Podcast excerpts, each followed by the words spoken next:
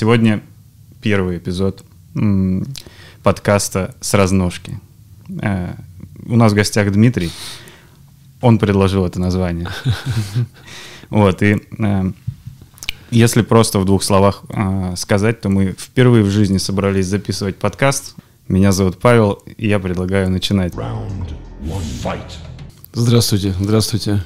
Павел, здравствуйте. Зрители, здравствуйте. Интернет мне подсказывает, кто ты такой. Э, Хабибулин Дмитрий, э, тренер по тайскому боксу и кикбоксингу. Кандидат в мастера спорта по тайскому боксу. А, призер и финалист всероссийских турниров по тайскому боксу и кикбоксингу. Неоднократно побеждал на областных турнирах и городских соревнованиях. Победитель чемпионатов Урала-Приволжской зоны России по тайскому боксу. Двухкратный победитель Кубка УРФО по кикбоксингу. Победитель Кубка Урала по кикбоксингу. Победитель профессиональных боев по тайскому боксу и кикбоксингу Fair Fight и Рад- Раджа Fight. Правильно, если сказал. Действующий спортсмен клуба Архангел Михаил. Все так? Да, да, очень подробно интернет подсказывает. Это я. Ну, судя по всему, ты знаешь, что такое кикбоксинг и тайский бокс. Что такое кикбоксинг? Ну, Кикбоксинг – это э, современное единоборство достаточно. Большинство считают, что основателем кикбоксинга является Чак Норрис. Родина кикбоксинга, наверное, является США. Есть разные разделы кикбоксинга. Я э, выступаю в разделе К1, соответственно, ребят готовлю выступать и по любителям, и по профессионалам в кикбоксинге разделе К1. Я считаю этот раздел наиболее эффективным, ну, наиболее жестким, наверное, можно так в кавычках назвать, потому что в нем присутствуют удары коленями, хорошая комбинационная работа руками и жесткие удары ногами. Я начал заниматься боевыми искусствами изначально тайским боксом. Я привык к ударам коленями, привык э, и знаю, как от них защищаться, как их правильно бить, чтобы наносить максимальный урон. И поэтому переход в кикбоксинг в разделе К1, м, ну, у меня не возникло больших сложностей. То есть я не посчитал, что он жестче тайского бокса.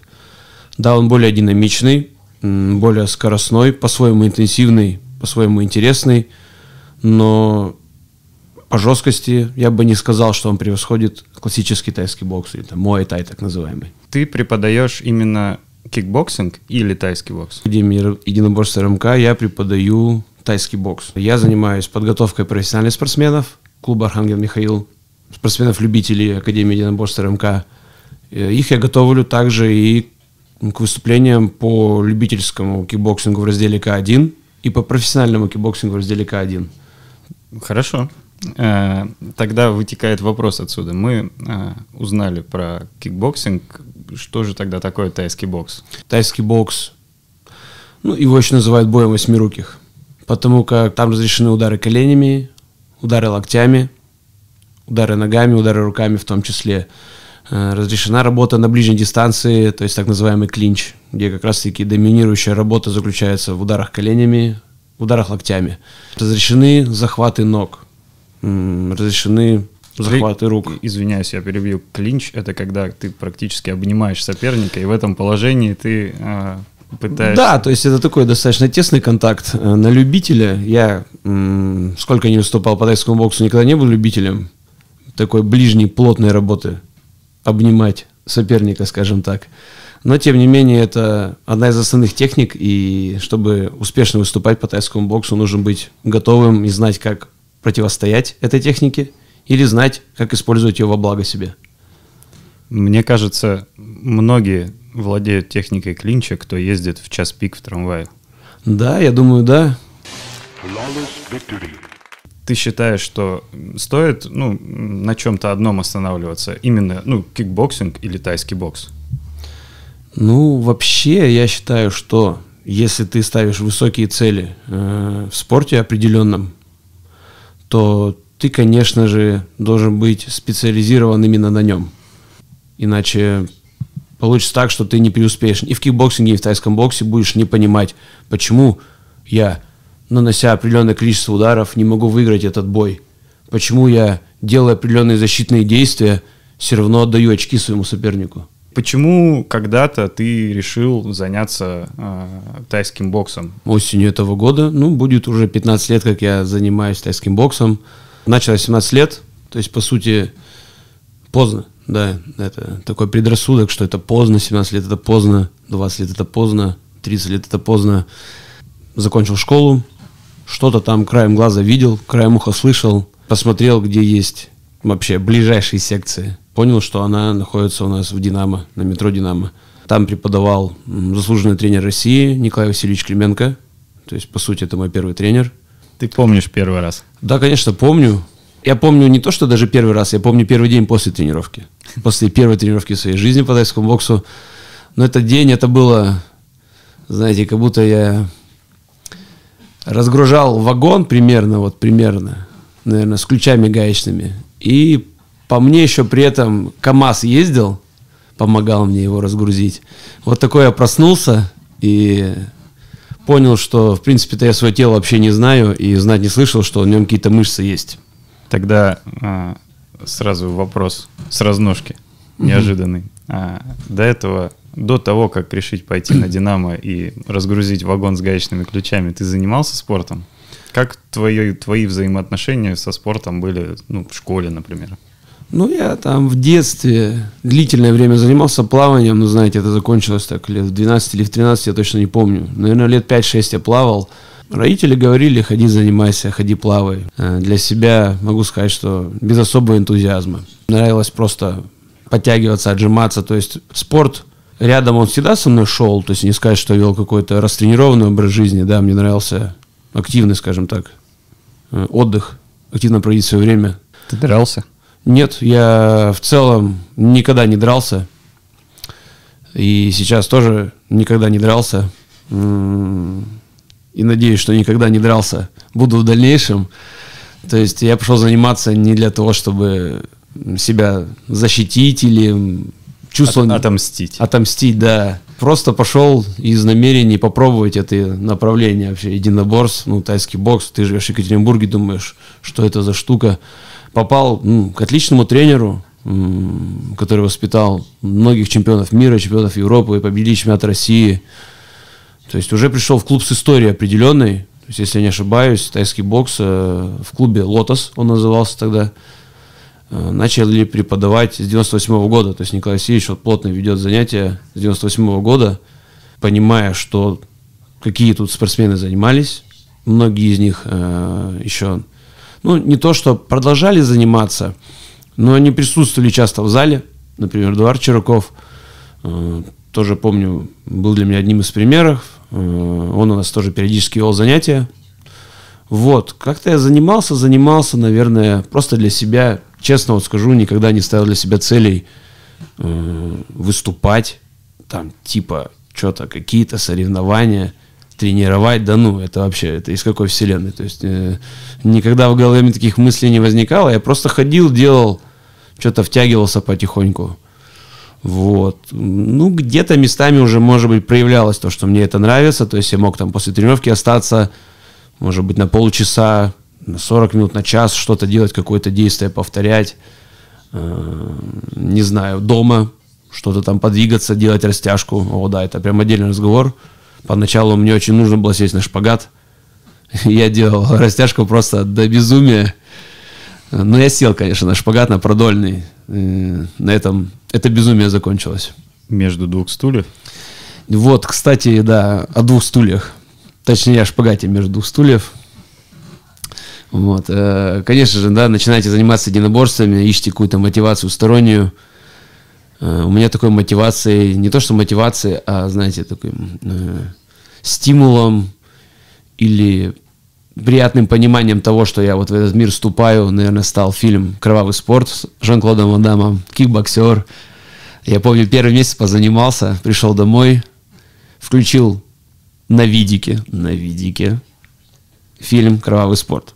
Да, да. Он, был, он был записан э, с канала или это было? Это была кассета? запись с канала. Это была запись с канала, с канала без рекламы, то есть было удобно встретить максимально. Параллельно мне занимались ребята, кто уже, ну, наверное, около года занимался, и создали спортивную группу э, нашего клуба. То есть куда так более-менее подготовленные ребята ходили тренироваться. Я на них, конечно, смотрел такой прям очень было интересно. А ты не попал в спортивную группу? Нет, ну, конечно, нет. То есть э, я тогда отходил от силы, наверное, месяца 3-4. И Но мотивация появилась. Не знаю, почему она появилась, как-то просто появилась. Вот э, захотелось туда попасть. И э, тут э, внимание на меня обратил ну, Коля Клименко, Николай Николаевич Клименко, если быть точнее, это сын Николая Васильевича. М, Разрешил мне, наверное, даже так скажем, подтянул меня на занятия раз в неделю со спортивной группой, чтобы я набирался опыта, набирался пропущенных ударов, э, набирался новых каких-то техник, уверенности. Вот, и так я начал смешивать уже занятия в общей группе и с каким-то, не знаю, спортивным уклоном.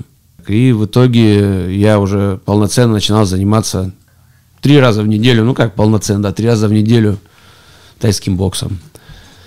Э, С Колей, под его руководством, вот, за что ему, конечно, очень благодарен. То есть многие знания, которые были у меня и есть у меня от него. Потом постепенно был какой-то определенный спад. Ребята перестали ходить, стабильно заниматься. И уже, скажем так, я стал основным спаррингом, спарринг-партнером. Возможно, ты всех побил просто к этому времени. Нет, Никто не мог. возможно, я их побил только своим терпением. То есть, скажем так. Мое терпение Коля проверял неоднократно своими, скажем так, техническими действиями разными. Но я все вроде пережил. А, например, ну, хоть одно. Ну, у меня было запоминающееся такое занятие, наверное. Э, То есть я, в принципе, физическую нагрузку и любую я готов переносить, терпеть, когда понимаю, зачем я это делаю. Один раз теплым летним вечером э, Коля отрабатывал вертушки. Отрабатывал на мне вертушку. Получилось, ну, я же основной спарринг-партнер. И отрабатывал ее, ну, так, раз 5-6 он на мне ее хорошо отработал. Понял, что она проходит. Этот день мне запомнился э, синяком на солнечном сплетении, скажем так. Вот, не без этого. Сейчас ты распознаешь вертушку. От Коли, соперника? от Коли распознаю.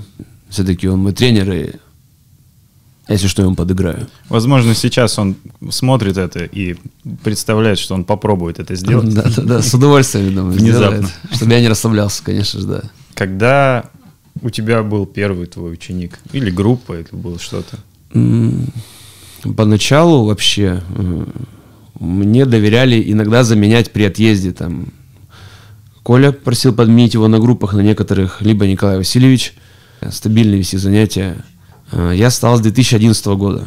С 2011 года Николай Клименко, ну, Коля, он э, с помощью своих друзей открыл зал в центре нашего города, 8 марта, 8 марта Малышева. Зал был небольшой, в принципе, это был гараж, который, благодаря их желанию и средствам, скажем так, был оборудован под спортивный зал, ну, качественный, то есть, на мой взгляд, там было все, что нужно на уровне реалий тех лет. И Коля предложил мне там, ну, вести занятия, то есть стать, скажем так, тренером уже а, мне и моему товарищу, другу Александру Панову. А Где вы брали учеников? По городу шла так немножко информационная атака, да, назовем это так. То есть баннеры, где-то там граффити, тайский бокс. Люди начали заниматься, сарафанное радио, как бы, я думаю, это самая лучшая реклама. Мы поэтому старались, старались хорошо вести занятия, чтобы люди к нам хотели ходить, заниматься, развиваться. 17 лет. А, Ты стал учеником. Когда ты закончил университет, у тебя появились ученики. Ты уже выступал к этому моменту, к 21 году, я имею в виду. Э, Был на каких-то, ну, участвовал в соревнованиях? В 2009 году были первые соревнования, так, ну, назовем это, например, чемпионатом области, да, потому что, в принципе, у нас в регионе пока что, ну, в тех, в те времена тоже, он немногочисленный. Э, Мы готовились, Коля мне готовил, помогал. Э, Первые соревнования это, ну, особенно когда ты про их узнаешь, интересное ощущение такое, да, круто, здорово. Чем они ближе, ты начинаешь уже переживать. Ой, не круто, ой, не здорово. В день соревнований, ну, конечно, очень волнительно, но в меньшей степени. Э, Так вот, я выступал в категории 81 килограмм. Ну, то есть тогда, конечно, там слово гонять вес, худеть я ничего не знал. Весил 78, там 77, 81. 81.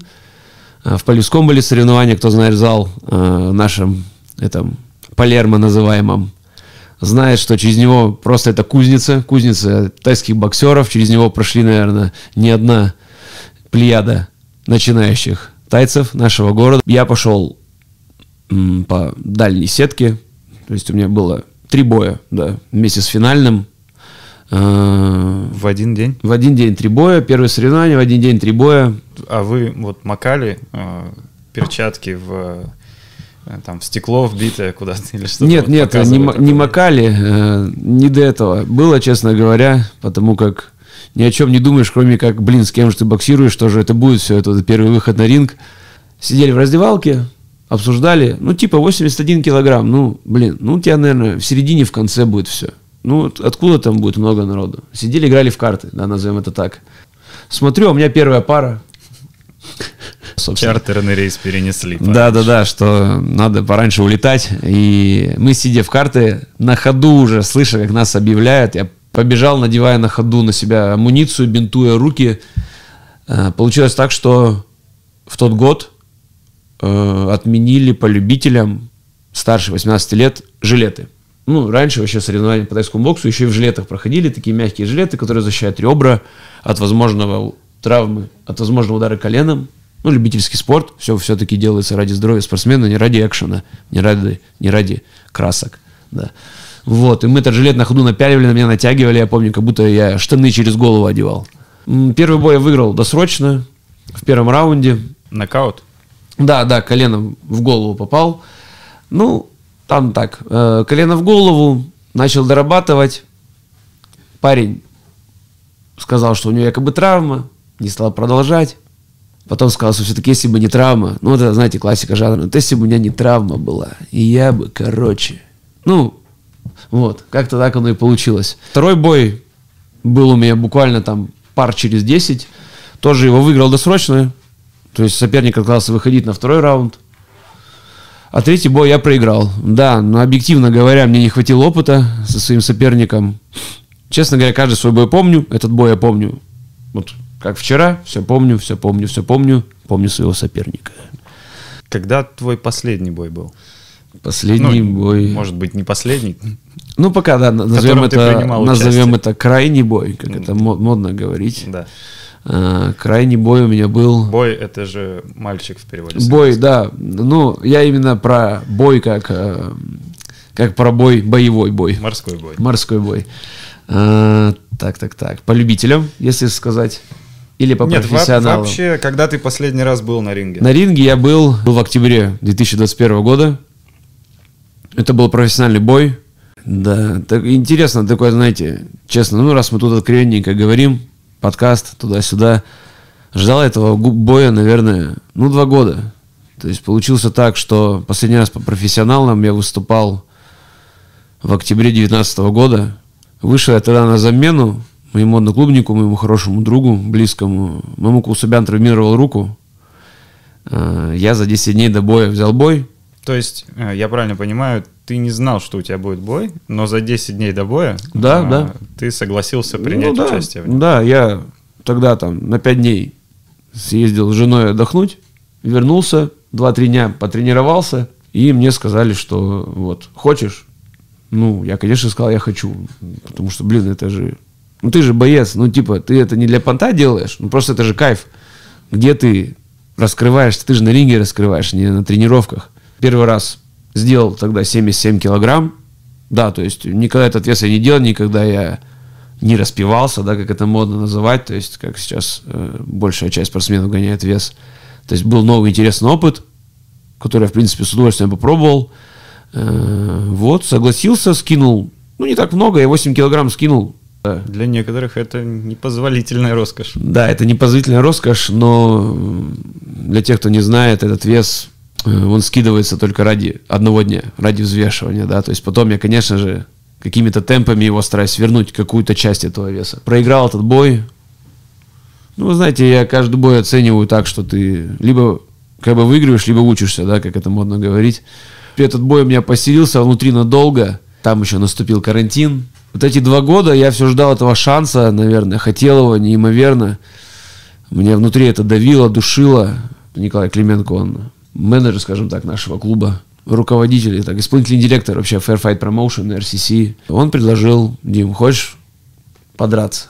Заранее все сказал, полноценно. То есть хочешь, кем, с кем, как, в каком весе. Я, конечно же, сказал да.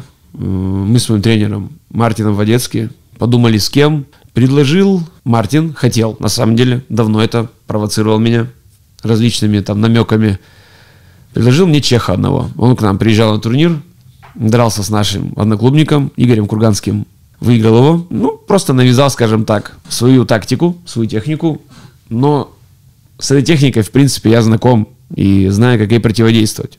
По словам Мартина, это был прям лакомый кусочек, подарок. Нет, никто не знает.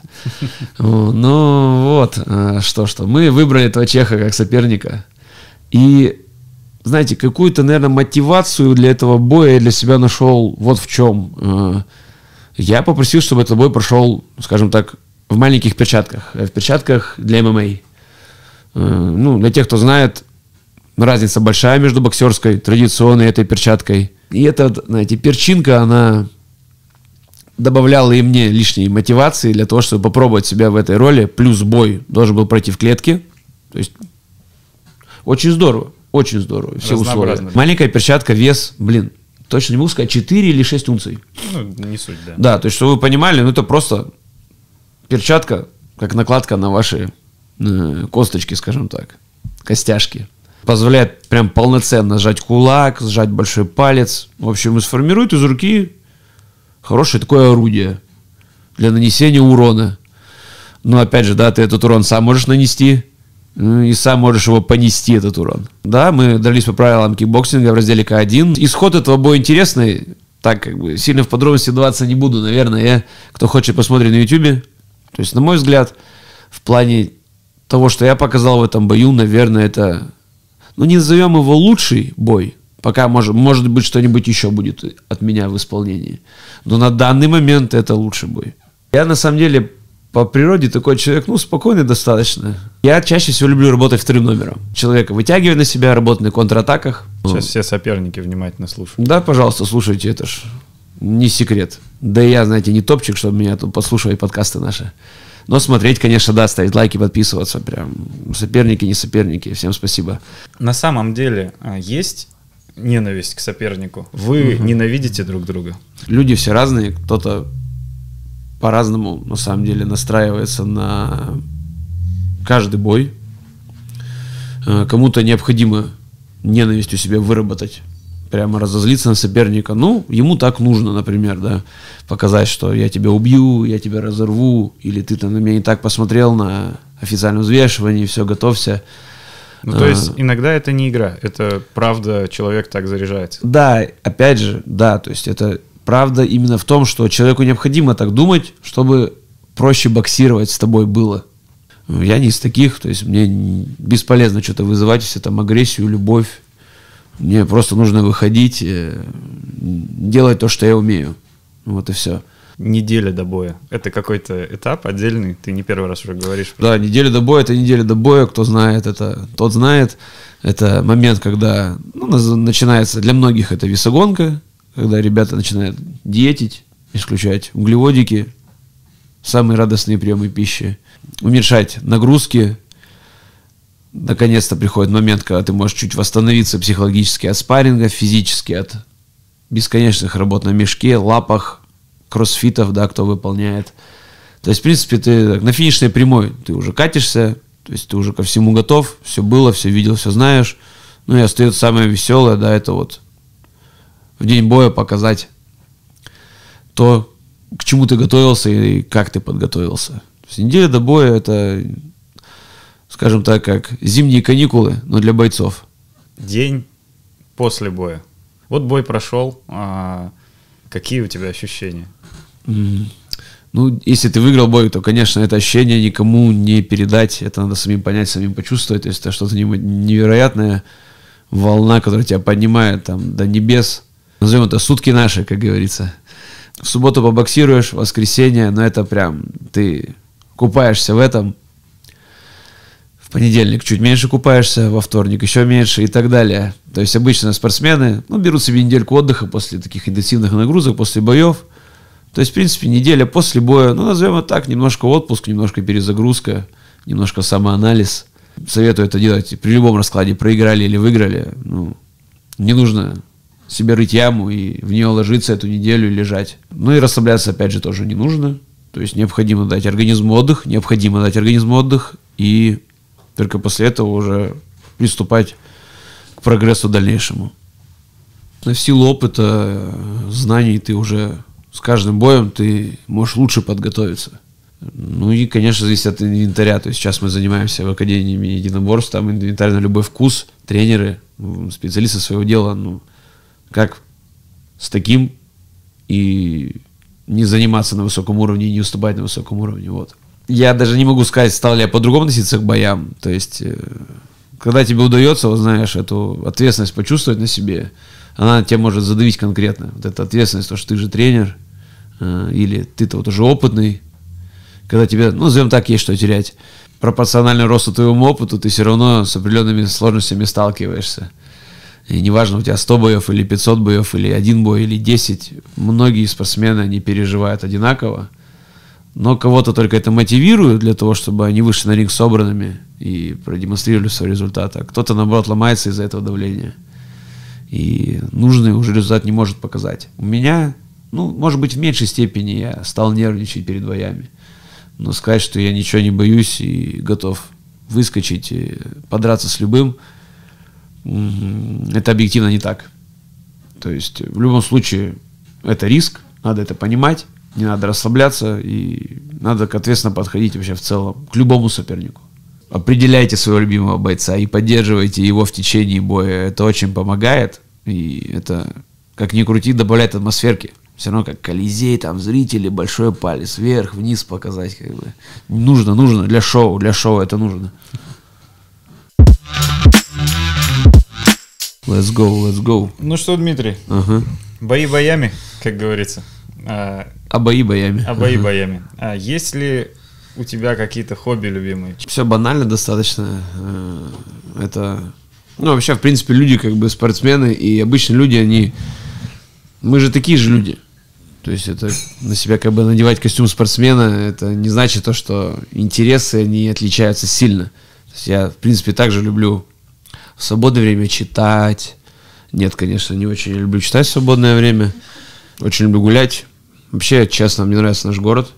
А где ты любишь гулять в городе? Есть какие-то любимые места? Ну, мне нравится набережная наша новая, очень красивая. Особенно на отрезке Малышева, Куйбышева по улице Горького. Мне нравится Зеленая роща, которая находится как раз рядом с нашей академией. Я люблю кино, Люблю ходить в кинотеатре, смотреть кино, люблю смотреть сериалы, путешествовать. Путешествовать это прям очень большая моя любовь благодаря моей жене, да, то есть она мне научила, показала, что путешествовать это круто, хотя раньше я не знал. Действительно хороший способ отдохнуть от тренировок. Хотя я, честно говоря, в любое путешествие стараюсь заниматься в тихомолку, чтобы меня не ругали за то, что я опять тренируюсь. Какой фильм ты смотрел последний раз, и тебе он запомнился? Из последних? Из того, что недавно выходило? Ну да. Ну и ты это видел. Ну да, да, да. Нет, я трейлер посмотрел и уже могу рассказать как бы весь фильм. Нет, ну такой, конечно, Человек-паук, наверное.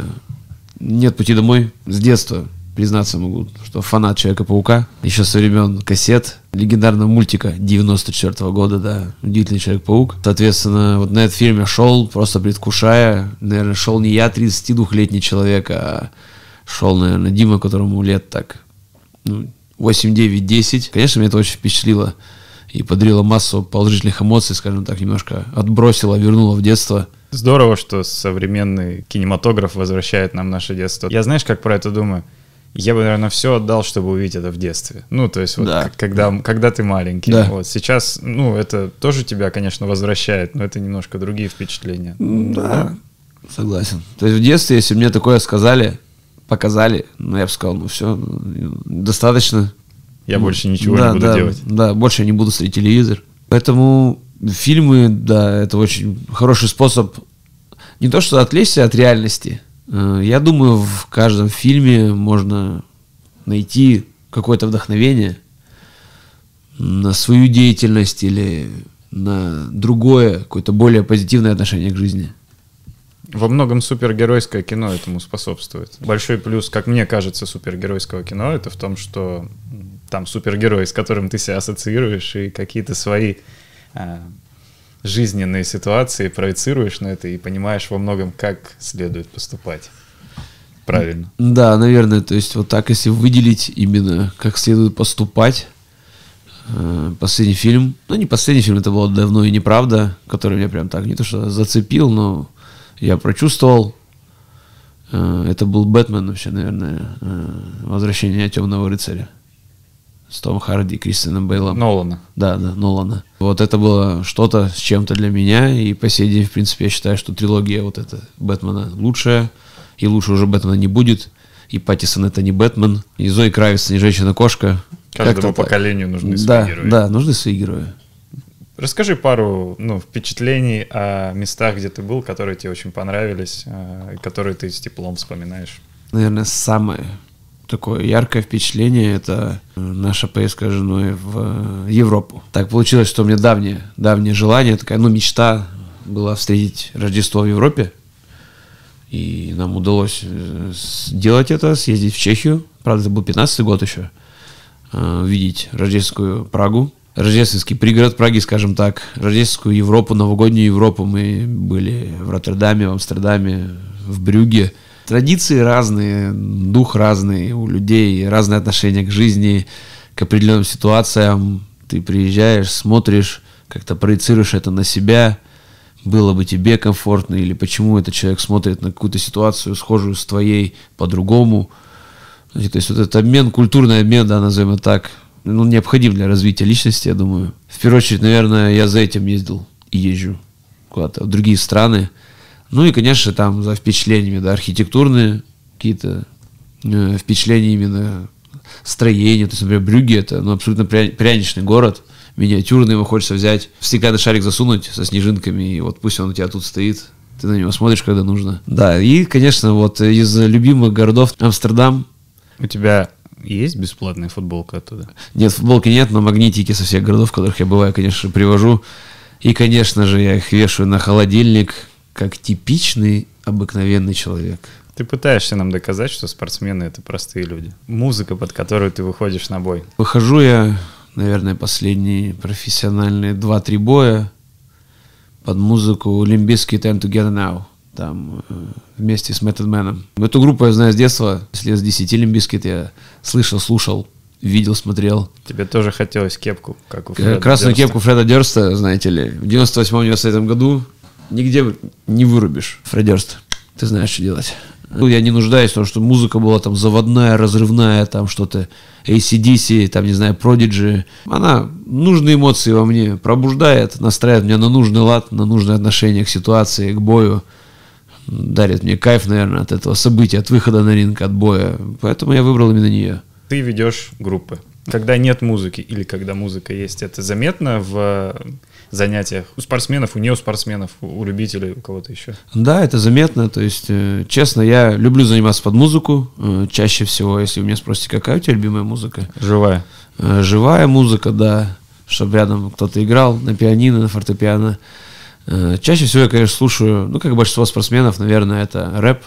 Нормальная рыбчина по-любому будет качать. Тренировка под нее бодрее проходит, ты какой-то все равно нужный настрой ловишь, соответственно, готов где-то плюс одно повторение сделать, плюс одну скорость на велике выкрутить, плюс один раунд на мешке достоять интенсивно. И в академии, как тренер, я тоже это понимаю, тоже это вижу, тоже это чувствую, что, в принципе, музыка, она задает настроение. Вот. Но опять же, у нас на ковре не только моя группа занимается, и я это понимаю, поэтому как-то аккуратненько стараемся либо музыку громко не делать, либо ставить что-то нейтральное, чтобы удовлетворило все э, просто умы тренерские, которые бывают и тоненькие, бывают и те, кто любит погрубее что-то послушать, чтобы мы пришли к консенсусу.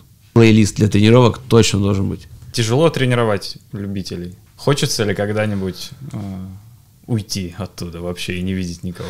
К радости к моей такого ощущения пока не было. То есть мне не хочется уходить, когда веду занятия. Люди все разные, как бы так к этому отношусь. То есть если у человека что-то не получается с первого раза, не получается с десятого раза, с тысячного раза, с сотого раза, который ты ему показываешь движение, у него не получается. Ну, это как мотивация для того, чтобы ты нашел к нему какой-то другой путь. И, возможно, ты до него достучишься. Но это касается, если кого-то именно персонально брать, какого-то отдельного занимающегося. В целом у меня группа, скажем так, я веду, ну, назовем это коммерческой группой, да, то есть группы любителей такого вида спорта, как тайский бокс, э, у юношей от 14 до 17 лет. И взрослые группы, то есть 18+. Подход, конечно, может быть разным, но в целом мне нравится это занятие, мне нравится вести занятия, это очень интересно. Это развивает меня не только как тренера, как спортсмена, то есть пока я объясняю ребятам какие-то действия, я сам их проговариваю, прожевываю. Это дается мне в будущем даже лучше, как бойцу выполнять благодаря этим тренировкам. Люди занимаются абсолютно разных возрастов, ну, назовем так, от мала до велика. Стараюсь как можно быстрее при появлении новенького затянуть его, скажем так, в гущу событий, для того, чтобы группа была на одном уровне, чтобы они могли вместе пережевывать нагрузку, которую я им даю, а я стараюсь, чтобы им было очень тяжело. Очень тяжело. Но они неплохо справляются, кто смотрит с моей группы неплохо, не значит хорошо, поэтому работайте дальше. Я считаю так, что твое настроение надо передается твоим ученикам.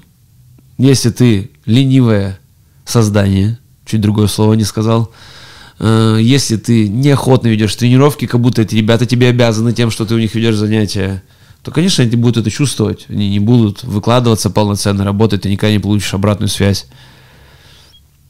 Э, вообще, да, это определенный обмен энергией. То есть энергию даешь ты, энергию получаешь ты.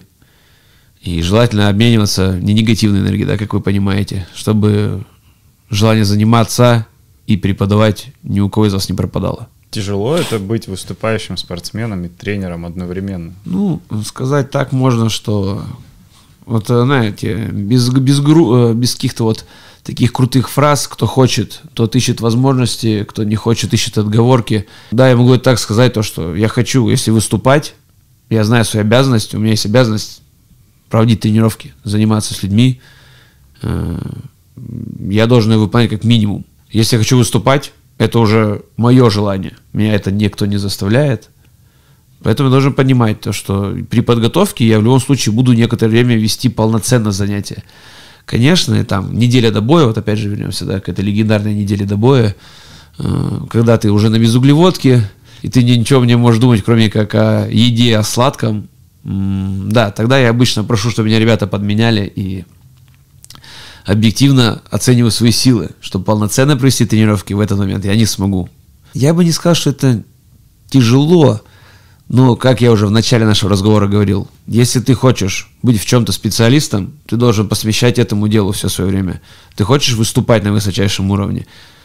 Объективно говоря, ты должен только заниматься развитием в этой области. Тренироваться, соблюдать режим, спать, есть, тренироваться, спать, есть и так на репите, да. А, если ты хочешь быть хорошим тренером, ну, давайте, да, не будем говорить хорошим, что хороший тренер это не показатель, да, если ты хочешь быть тренером, который воспитывает и дарит миру новых чемпионов, ты должен быть погружен в это с полнейшей самой отдачей. Я просто могу так сказать, что каждый мой бой, он меня делает лучше не только как бойца, но еще как тренера. То есть это мой опыт, который я могу потом ученикам передать. В этом я вижу, да, такой плюс очень большой. Поэтому выбирайте для себя что-то, э, чему вы готовы посвятить все свое время и я думаю, вы достигнете поставленных результатов. Когда ты говорил о неделе до боя, а, ты упомянул булочки. Ты любишь булочки, сладкое? Булочки. Булочки люблю, сладкое люблю, покушать люблю. Ну да, как отдельная любовь, конечно, сладкое, это вот э, отдельное место в сердце сладкое занимает. Не только в сердце, в голове, в животе, где-то еще. Раз неделя до боя сложная, бой uh-huh. сложный, ты себя чем награждаешь после вот этой безуглеводной недели? Ты, ну, ну, ты планируешь это, или ты просто такой, я все сейчас сожру, вот все, что я вижу, вот я копил эту неделю, складывал здесь, не ел. Или у тебя есть, допустим, что-то, что ты прям вот специально девственно к нему подходишь, чисто, и такой вот только ты сегодня. Э, нет, я честно могу сказать, что я знаю ребят, и сам ты когда делал, кто прям записывает, что они будут кушать после боя, то есть в течение недели там просто списочек на заметках на телефоне, Я тоже так когда делал. Но это слишком жирный список, ты не увидишь это. Не в течение года не съешь столько, сколько ты записал. Не говоря уже после дня после боя. Раньше у меня была любовь моя главная это Пепси и Сникерс после боя. И как-то со временем, ну, ты взрослеешь, у тебя больше возможностей в сладком появляется, да. И сейчас, э, после последнего боя, была вывихнута челюсть. Мы поехали с женой в Макдональдс. Я ничего не смог съесть, потому что у меня рот не открывался. Рот реально не открывался, я засовывал пальцами, заталкивал себя бургер. Вот обычно неделя после это как раз время, когда ты отдаешься вот этой вакханалии углеводной, назовем это так, и ты ешь то, что ты хочешь, и даже то, что ты не хочешь. Шоколадку, мороженку, кекс, э, заехал еще куда-то в кафе, съел пироженку, ты домой приезжаешь, у тебя вот это все на столе лежит, но ты уже не хочешь, но ты должен, ну, ты должен просто, ты на себя возложил эту ответственность, нужно съесть, иначе кто, если не ты? И вот приходится через такие вот преграды переступать, представляете, да? Это обычная моя неделя, я тебе скажу. Когда открылась Академия единоборств РМК и когда ты там стал работать? Академия единоборств РМК, она открылась в мае 2018 года, благодаря Николаю Клименко. Мне предложили там работу тренером по тайскому боксу. А вот ты и я говорим тренер, тренер, тренер, тренер. А почему ты имеешь право так называться? Учился где-то? Тренер, ну вы знаете, э, тренер, наверное, это призвание. если так сказать. Учился, учился, да, опять же, благодаря э, академии, которая дала возможность такую пройти переподготовку э, некоторым тренерам академии в целом, в том числе нашего этажа. Мы с моими коллегами Марией Прохоровой, Александром Юркиным, Мария тренер по тайскому боксу, Александр тренер по э, ММА. Э, мы, да, получили второе высшее образование, назовем это так, по специальности тренер. То есть, да, у меня теперь официально я могу мучить людей, официально, да, прикрываясь тем, что я тренер, специалист своего дела, могу вас довести до изнеможения или наоборот вознести вас вверх к счастью, к саморазвитию и к самореализации. Пары прогуливал, когда учился? Нет, уж что, конечно, не прогуливал. Да нет, ну, диплом, диплом сам писал. Я институт закончил в 2012 году, второй вышел, началось в 21 Ну, то есть 10 лет. Растерял ли я навык учиться? Да нет, не растерял. Навык сидеть за партой? Нет, не растерял. С коллегами, за парами сидишь, слушаешь, растешь, развиваешься. Поднапряглись, реализовали все, написали практику. Прошли практику, не написали, извиняюсь, конечно, прошли практику на базе Академии единоборств. И написали диплом. Э, диплом смотивировал, зарядил, на самом деле. Да, я не хочу э, умничать, но хочу сказать, что диплом меня заставил немножко углубиться, да, в полученные знания, такой самоанализ провести и понять, что что-то из этого образования я получил, и что-то я, честно говоря, сейчас даже применяю на практике профильное образование дало тебе а, необходимый а, толчок, так скажем, к знаниям и новым навыкам, которым ты ну, там, обучился, их осмыслил и стал применять? Однозначно, то есть, э, знаете, когда в институт поступаешь 18 лет, ты не всегда правильно можешь выбрать себе специальность. Да-да, мы Это вот с Павлом, вот с ним, да, то есть... Ну, мы гуманитарии, типа, назовем так. Математики нет при поступлении, мы поступили, Э, из-за этого математику на первой сессии мы сдавали 6 раз, но это как бы другая история. Когда мы получали высшее спортивное уже образование, скажем так, мы делали это абсолютно осознанно, с интересом. Поэтому было очень интересно, было очень интересно где-то спустить себя на землю э, в плане отсутствия знаний. Где-то было интересно, наоборот, понять так, это я делал правильно, значит, был неплохой подход, значит, что-то я понимаю. А в двух словах об Академии, ну, что это за место вообще? В двух словах барабанная дробь я подобрал два слова необходимых. Это место силы, да, назовем это так. Мне кажется, эпичнее не скажешь, но это действительно так для тех, кто там ведет занятия, для тех, кто там занимается, то есть там все дышит спортом. Я приш, пришел в Академию единоборств РМК. А, ты меня взял за руку и за руку, по ней рассказываешь. Я бы в Академию РК тебя не взял. Мы бы далеко не ушли. Да, мы бы далеко просто не ушли. А, я тебе в первую очередь могу сказать, что на первом этаже у нас тренажерный зал, Э, ну, реально, да, который оборудован просто всем, чем можно, кардиотренажерами, современными тренажерами, силовыми, гантельным рядом, широченным. э, специализированными тренажерами там, на баланс, развитие именно координационных возможностей собственного тела. Потом я бы провел Павла на второй этаж, мы поднялись на лифте на второй этаж, на втором этаже. Извиняюсь, перебью. То есть мы качнулись. Качнулись, Рас- ну, рас- под- подзабились, скажем так, да, вот запампились. И пошли раскидываться на второй этаж. На второй этаж у нас э, первым делом встречает секция бокса классического. Тренеры великолепные. То есть я, честно говоря, сам хожу с- заниматься классическим боксом для общего развития. Это необходимо, я считаю. Нельзя, знаете, на месте стоять. Если ты стоишь, то ты деградируешь. Тренеры замечательные, высококвалифицированные специалисты, мастера спорта, воспитали просто целую плеяду любителей, победителей чемпионатов и первенств России, Европы, призеров, профессиональных боксеров, тоже обладателей титулы- титулов интерконтинентальных чемпионов. Также у нас там зона кроссфита. Так складывается, что я тренеров из зоны кроссфита тоже знаю лично. Э, Так могу сказать. Ренат, Ренат Аширов. И еще люди с ним работают. Вместе отличная команда, знает свое дело, прям специалисты. А ты ходил к ним, занимался? Я к ним ходил, занимался. Спасибо. Вот, э, вот мы раскидались на боксе, на кроссфитике продышались, получается, немножко.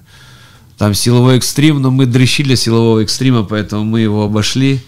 Пошли на третий этаж, там у нас карате, кёкушинкай, карате, косики. Люди, которые занимаются единоборствами, это в любом случае уже характеры с большой буквы Х. Я считаю, что дисциплина, которая присуща восточным единоборствам, в том числе карате, карате Кёкушинкай, наверное, тоже особенно могу выделить, потому что знаю тренеров, тоже некоторых лично. Я тоже считаю, что это один из замечательных способов начать спортивную карьеру вашему ребенку, как вариант. Также дзюдо. У нас есть на этаже тренеров, тоже знаю лично, замечательные. Ну да, я знаю лично, знаю лично, кидаешься тут своими знакомствами. Ну, так уж получилось, что общаемся. Опять же, это подтверждение того, что замечательный коллектив Академии единоборств. Тренера крутые, знающие свое дело, опытные. Ну, в общем-то, как вы поняли, как, как и все, как и каждый тренер Академии, он спец. И это здорово. Поборолись, потолкались, скажем так. Кто знает этот термин, тот поймет. Поднимаемся на четвертый этаж, в кузницу чемпионов по тайскому боксу, кикбоксингу, грэплингу, бразильскому жиу-житсу и ММА. Мне кажется, я перечислил такие страшные слова, что уже от одного названия вы поймете, какой уровень тренеров и спортсменов там, на этом этаже. Поверьте мне, это стоит того, чтобы зайти, начать заниматься, понять, что спорт, он неотъемлемая часть жизни, как для здоровья, так и для физического и, конечно же, духовного развития. Ну а на пятом этаже э, для особо любопытных нас ждет РМК-арена. Это арена, там, где проходят профессиональные турниры по боксу, тайскому боксу, кикбоксингу, ММА. Знаете, спорт это, наверное, другая вселенная, и вход-то вот он рядом. Осталось просто зайти в дверь, открыть, нажать на кнопку лифта, подняться в свою вселенную и начать заниматься. А, недавно выходило видео на канале Кирилла Сарычева, шоу на раз. Ага, А, Там был Костя Дзю. Да.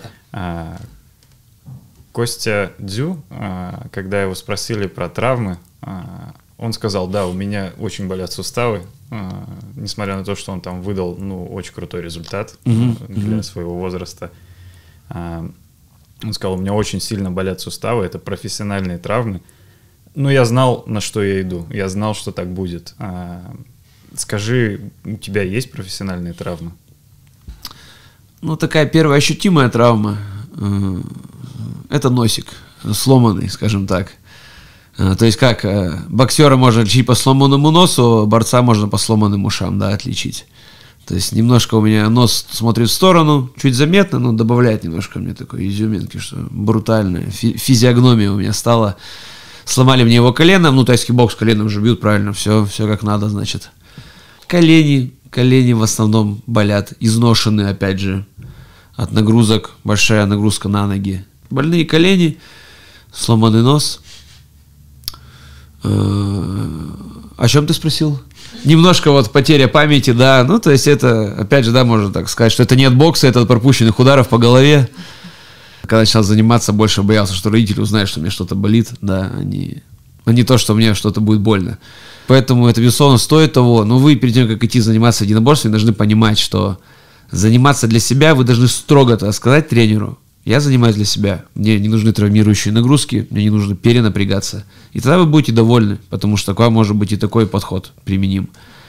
Если же вы хотите почувствовать на себе так более полноценно уже тренировочную нагрузку со спаррингами, с тяжелыми тренировками на мешках или ОФП, где, конечно же, вы не исключены, не исключено, что вы получите травму, да, то это уже другой разговор, и вы не...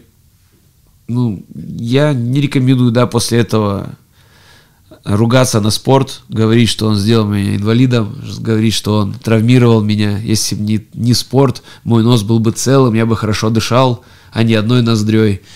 Ну, в таком духе. Травма – это исключение из правил. Если вы грамотно выполняете задания тренера, если вы делаете все правильно по технике, то риск травмы абсолютно минимальный. У тебя есть домашние животные? Да, домашние животные есть, это вообще отдельная тема для разговора. А, ну, все, все детство и почти всю сознательную жизнь вокруг меня животные ходят. Нет, домашние животные присутствуют всегда. Они либо у моих родителей, в либо спальном моей, районе жил, да? Да, либо у моей девушки уже жены, либо у меня теперь уже появилось собственное домашнее животное, а, собака. Да, мы взяли ее женой из приюта, называется с порода, шуточку скажу, лабрадвор, то есть э, это смесь лабрадора с кем-то, мы не знаем с кем, это изюминки добавляет опять же этому парню. Зовут его Форд, ему э, три года. Взяли мы его осенью 2020 года, получается, с нами он уже около полутора лет. Э, чему мы безмерно рады, есть свои плюсы, есть свои минусы. Например, неожиданные полчаса сна, которые меня забрали. То есть, если раньше я вставал в 6 утра, чтобы приехать к 8, сейчас я встаю пол шестого. На это тяжелый выдох, это вот вернул меня воспоминания о прогулках с утра зимой. Я подумал, ты о завтрашнем дне подумал. Значит. Завтра выходной, да, мы записываем это вот в субботку. В рабочую субботку, но тем не менее завтра воскресенье не рабочее. И да, собака, да, собака, которая компаньон, которая радует меня, когда я прихожу домой, создает определенный уют дома. Поэтому, блин, ну, я могу сказать, что это очень круто. Это такая определенная отдушина тоже, определенная ответственность, опять же, новый опыт, ну и понимание, что не вся жизнь накрутится вокруг тебя на диване. Дмитрий. Да, да. Спасибо большое, что так честно и подробно, искренне на все ответил. Да, Павел, спасибо э, вообще вам за приглашение на наш с Павлом подкаст. Меня пригласили, да, поэтому спасибо. Это здорово быть первооткрывателем, тоже интересный опыт. Ну, нужно же как-то тешить самолюбие, интервью, вот эти все, это все приятно всегда. Ты понимаешь, что чего-то ты достиг, не зря занимался. Поэтому я был рад положить первый кирпичик в наш подкастный дом, в наш подкастный фундамент. И мы надеемся в дальнейшем затянуть ни одного еще профессионала своего дела к нам в эфир.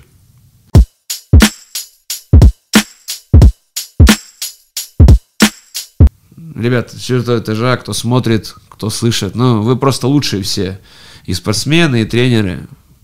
Прям, ну, вы знаете все.